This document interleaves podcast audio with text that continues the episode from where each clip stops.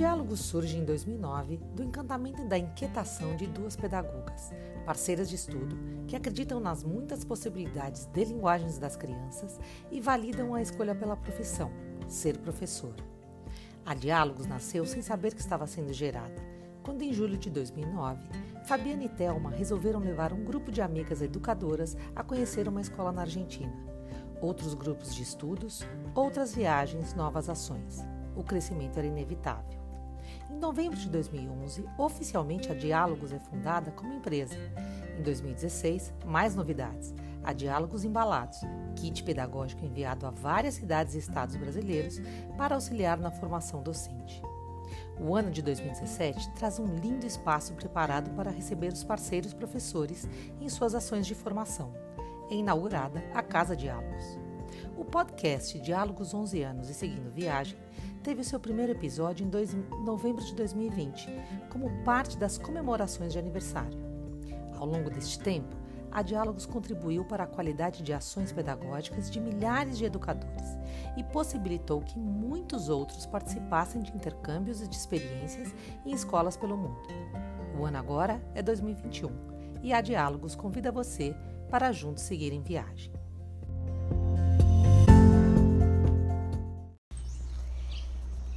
Oi, gente, tudo bem? É uma alegria hoje dialogar com Maria Alice Proença. Alice, que é mãe, esposa, avó, doutora em educação e currículo, mestre em didática e metodologia, graduada também em história, formadora de professores, mas, sobretudo, Alice é professora e com o livro O Registro e a Documentação Pedagógica entre o Real e o Ideal, o Possível, Alice nos acompanha no kit de dezembro da Diálogos Embalados. Alice, seja muito bem-vinda à nossa conversa. Fabi, Thelma, duas queridas, muito obrigada pelo convite, pela parceria de sempre. E é uma alegria enorme estar aqui com vocês hoje, podendo falar sobre algo que para mim é tão importante na minha história, enquanto educadora, enquanto todas essas atribuições que você trouxe na apresentação, mas, sobretudo, enquanto professora porque acho que esse livro traz esse percurso, essa memória e essa possibilidade. O registro, para mim, Fabi, é interessante pensar nesse exercício de autorreflexão, autoformação, porque eu me formo e eu me constituo junto com os outros, mas na relação que eu estabeleço com aquilo que para mim faz sentido.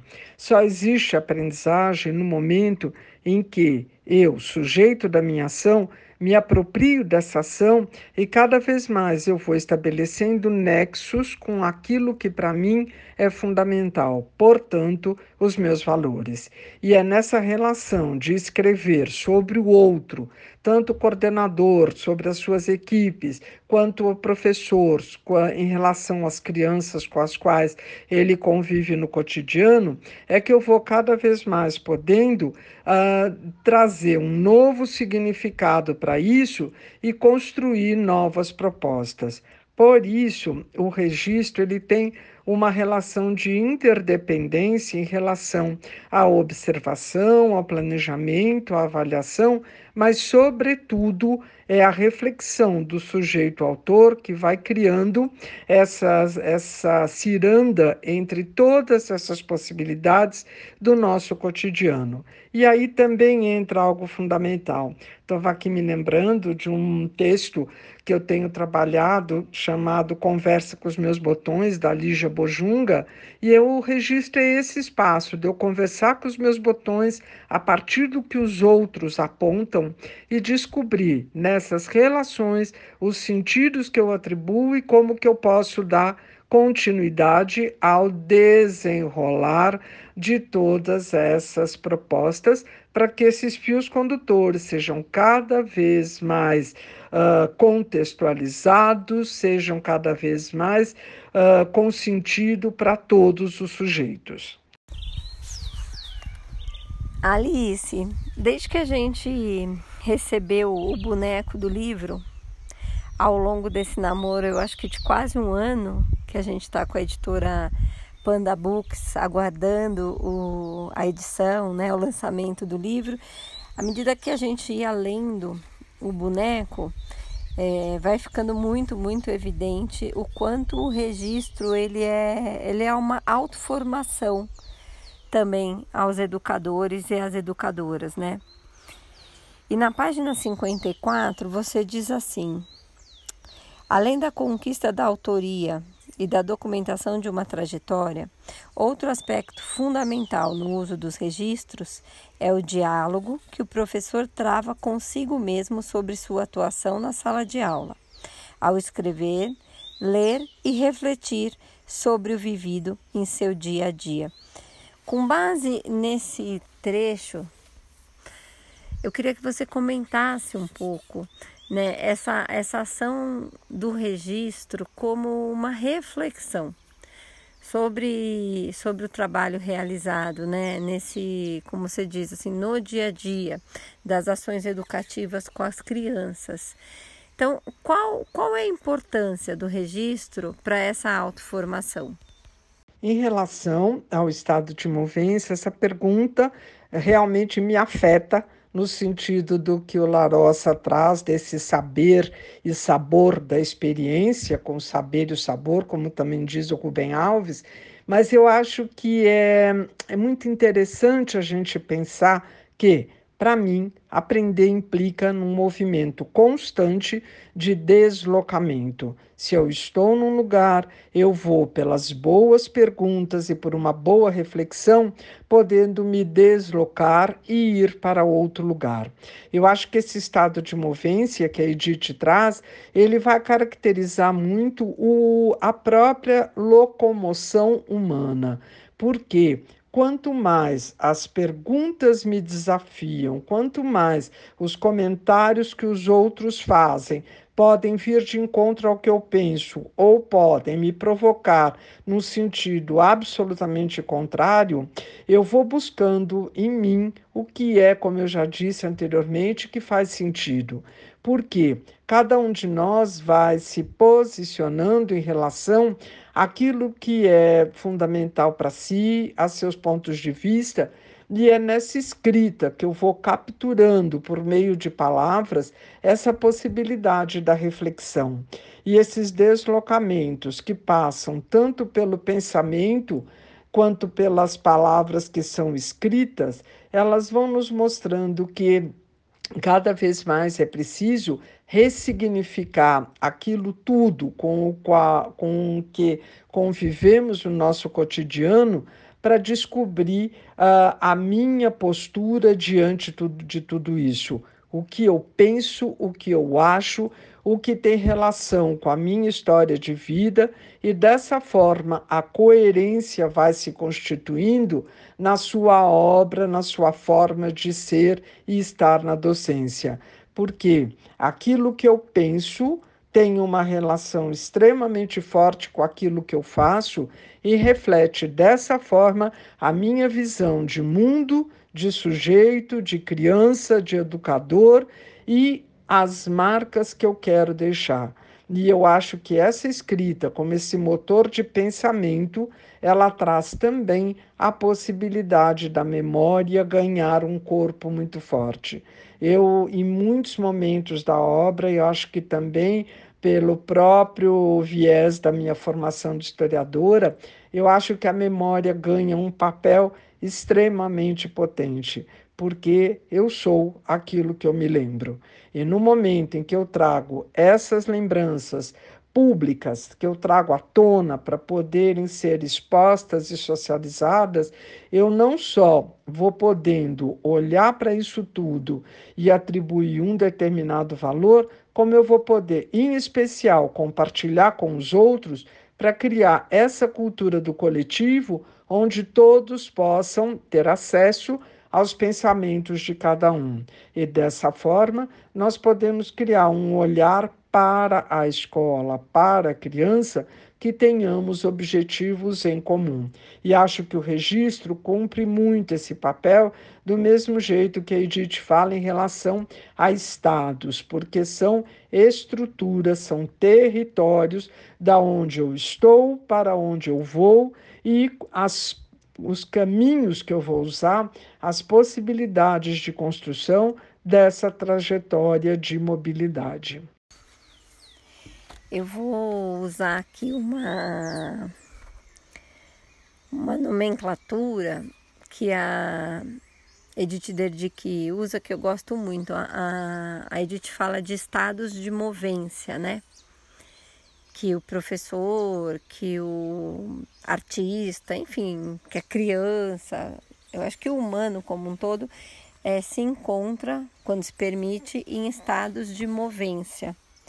E um dos trechos também que, que eu fiz um apontamento aqui na sua obra é exatamente um trecho que você fala da condição desse educador em estar disponível às crianças, da condição desse educador estar disponível à vida que se vive dentro desse espaço coletivo, né? E essa e quando eu li, eu lembrei muito desse trecho ou dessa dessa fala da Edith em relação à movência. Né, eu acho que a escola, desde o momento que a gente entra até após as quatro, cinco, às vezes oito horas que passamos lá dentro, em sua maioria, ela abre para a gente esses estados de movência, né?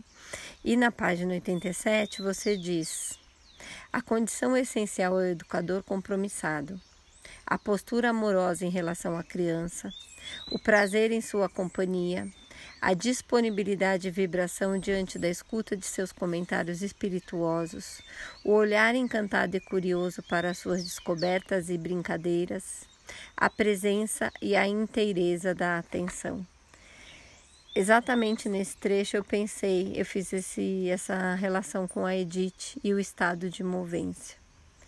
Né? Esse estado que nos tira do eixo central, quando eu me abro à escuta de uma criança ou quando eu observo mais atentamente uma criança em ação.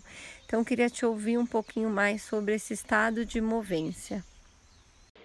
Quando você me pergunta o que me moveu e o que me move, eu acho que, e fazendo uma relação também com o que você fala da Kátia, entre o céu e a terra, o chão, eu acho que há uma janela de oportunidades muito grandes entre um e outro. E eu acho que o que me move e moveu com toda certeza foi nessa janela, nesse espaço, como eu falo, nessas brechas, nessas frestas, a possibilidade de compartilhar um percurso e dizendo para todos: contem as suas histórias com certeza todos têm histórias muito, muito interessantes para contar. E é nesse compartilhar, e como eu falo, compares, trilhar, é que eu acho que nós vamos trilhando caminhos entre educadores que vão cada vez mais significando aquilo que eles fazem. Quando você me pergunta para quê, eu acho que é exatamente para fortalecer essa ciranda, para cada vez mais, ainda em época de pandemia, que nós possamos dar as mãos uns aos outros e criarmos juntos a possibilidade de que as crianças tenham cada vez mais uma educação de qualidade e que elas possam ser ouvidas e, ao mesmo tempo em que nós, educadores, também possamos ser ouvidos, porque é nessa escuta coletiva, é nesse relato dessas histórias, desses percursos, do que eu faço quando eu chego até a hora que eu saio da minha escola, mas o tempo inteiro buscando sentido e significado nas aprendizagens. Porque quanto mais ensino, eu aprendo, quanto mais aprendo, eu ensino. Isso Paulo Freire nos traz com muita beleza e muita propriedade. E acho que é esse o grande motor desse deslocamento e dessas redes que nós vamos criando a favor de pesquisas que sejam socializadas para que todos juntos possam trazer histórias de vida em especial histórias de vida de professores, porque são essas histórias que vão cada vez mais nos mostrando o quanto cada um tem para contar, desde que tenha um espaço onde possa ser socializadas todas as suas ações, pensamentos, para que mais pessoas possam fazer parte dessa história. E para a gente encerrar essa prosa boa, Alice, essa prosa que certamente chega até educadores e educadoras de todo o Brasil, assim como a sua obra, por que não dizer do mundo, né? Afinal, a gente está chegando em Portugal, na Alemanha, nos Estados Unidos, também com a sua obra e com a sua voz agora. Eu termino essa conversa com algumas questões que você nos coloca no capítulo final do seu livro.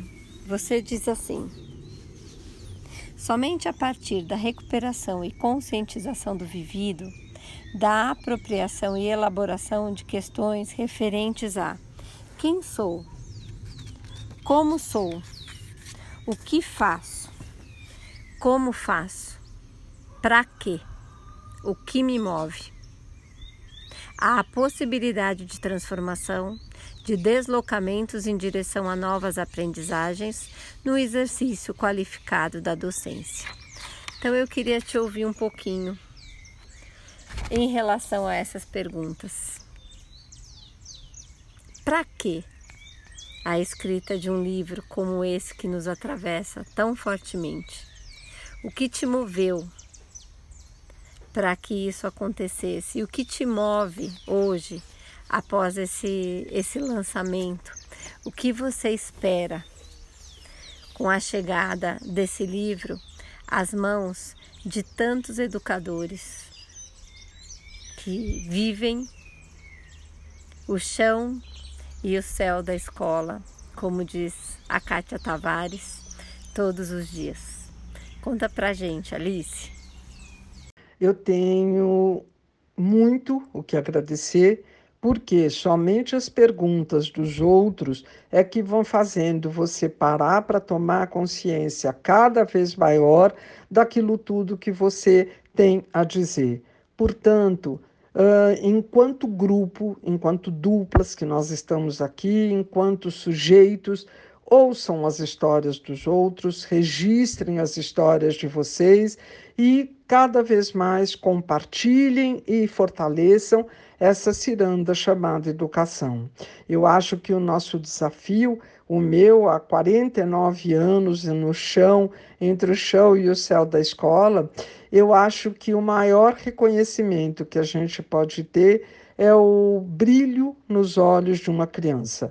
E quanto mais nós pudermos fazer ações intencionais, ações que são refletidas, ações que são a favor de determinadas aprendizagens, com toda certeza as crianças serão beneficiadas e nós, enquanto educadores, também. Por isso, o convite está feito contem, escrevam, registrem, cada vez mais fortaleçam as histórias de vida de educadores de vocês. Fabi e Thelma, um beijo de coração. Muito obrigada pelas perguntas, pela escuta e pelo acolhimento. Um beijo enorme. Quero agradecer demais a sua presença, a sua disponibilidade sempre a sua disponibilidade, que é uma característica tão marcante da educadora que você é. Né? Eu, eu acredito que você esteja muito aberta aos sims que a vida oferta e dizer que foi um prazer. Sempre é um prazer te ouvir, sempre é um prazer estabelecer essa relação mais próxima com você e essa parceria.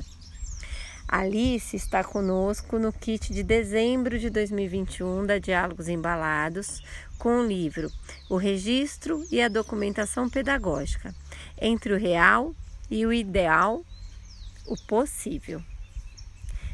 Muito obrigada, Alice. Um beijo. Obrigada a todo mundo que esteve conosco hoje. O kit está disponível no site da Diálogos e a gente espera que esse podcast, essa conversa chegue até muitos e muitos educadores. Compartilhe com os amigos. Beijo, gente!